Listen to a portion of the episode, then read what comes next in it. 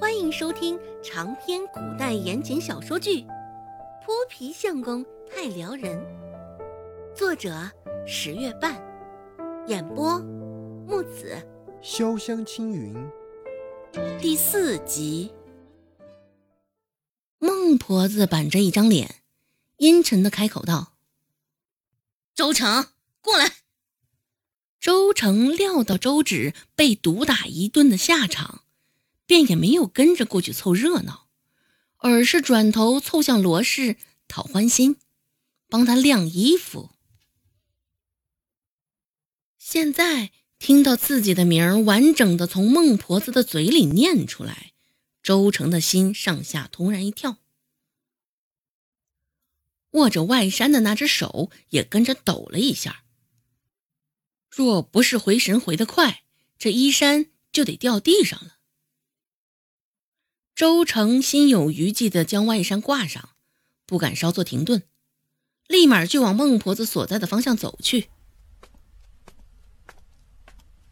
孟婆子横着眼看向周成，问道：“人呢？”周成被他看着，感觉后背有一条毒蛇在往上窜，一时之间竟不知道如何反应。奶，这。什么意思呀？孟婆子脸上的神色不变，只是说话的声音、语气都更重了一分。我问你，周直那丫头呢？周成这才明白孟婆子话中之意，瞄了一眼床上，空空如也。嗯，明明在屋内睡觉的，这怎么会？指着木板床所在的方向，周成的语气危急：“周兴，你说周芷在哪儿呢？”孟婆子转向周兴发难道：“虽说这一刻的孟婆子没有破口大骂，但却比平时她骂人时更加恐怖。现在的孟婆子，感觉就是被三个小贱蹄子合伙耍了。”入了四月，天气暖和了不少，只是现在的太阳还没起，早上外边还有些凉，空气中还带着些许夜里的湿气。侵入洗得已经泛白的粗布麻衫，凉得整个人都不自觉地打个激灵。周兴被孟婆子问起，看了一眼身旁的周成。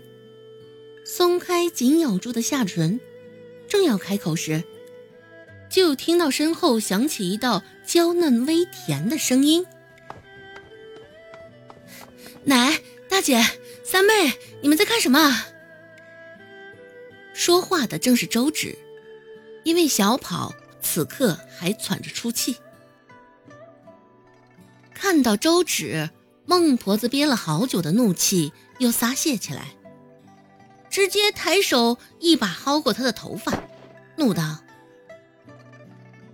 你这小贱蹄子，一大早去哪儿寻死做活了？”原本没有任何表情的一张脸，现在因为谩骂，脸上下垂的肉又迅速紧缩了起来，看上去甚是狰狞，活像吃人的恶鬼。孟婆子手上的动作完全就像条件反射一般，而周芷也是完全没有料到，头皮根被扯的鼻头一下子就红了。被扯的周芷不自觉地垫起了脚尖，往孟婆子的方向挪了半步，欲要减轻些痛苦。在孟婆子手上，周芷就像一只小猪崽儿一般，反抗无力。只能等待被宰割。二姐，你真是让我们好找呀！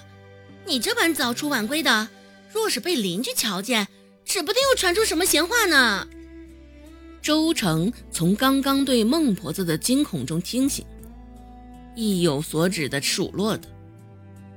说完，又看了一旁的孟婆子一眼，见她脸上的颜色变得愈发阴沉。心里不仅一阵暗喜，虽说孟婆子的钉耙最终没能挨到周芷身上，但现在看着周芷被他扯着头发的模样，周成心里也算是有些满足。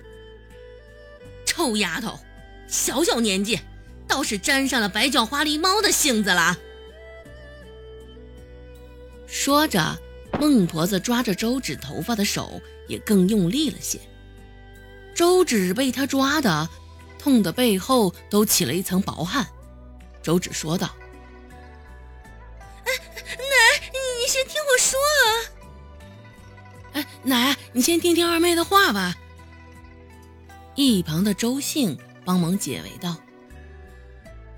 孟婆子看了周芷一眼，白胖的一张脸现在长得通红，一双短手在空中倒腾着。孟婆子见他现在人在面前。谅他也不敢出事端来，便松了手。周直的头发得到释放，头皮根儿也得以解脱，不仅长舒了一口气。这刁蛮的古代人，心里恨恨的暗骂了一句：“奶，我刚才是急走去了。王大爷家的孙女小花说，像我这样的。”日后只能找个缺胳膊短腿的，或是穷的揭不开锅的嫁了。周直低垂着头，在孟婆的眼里，又像委屈，又像害臊。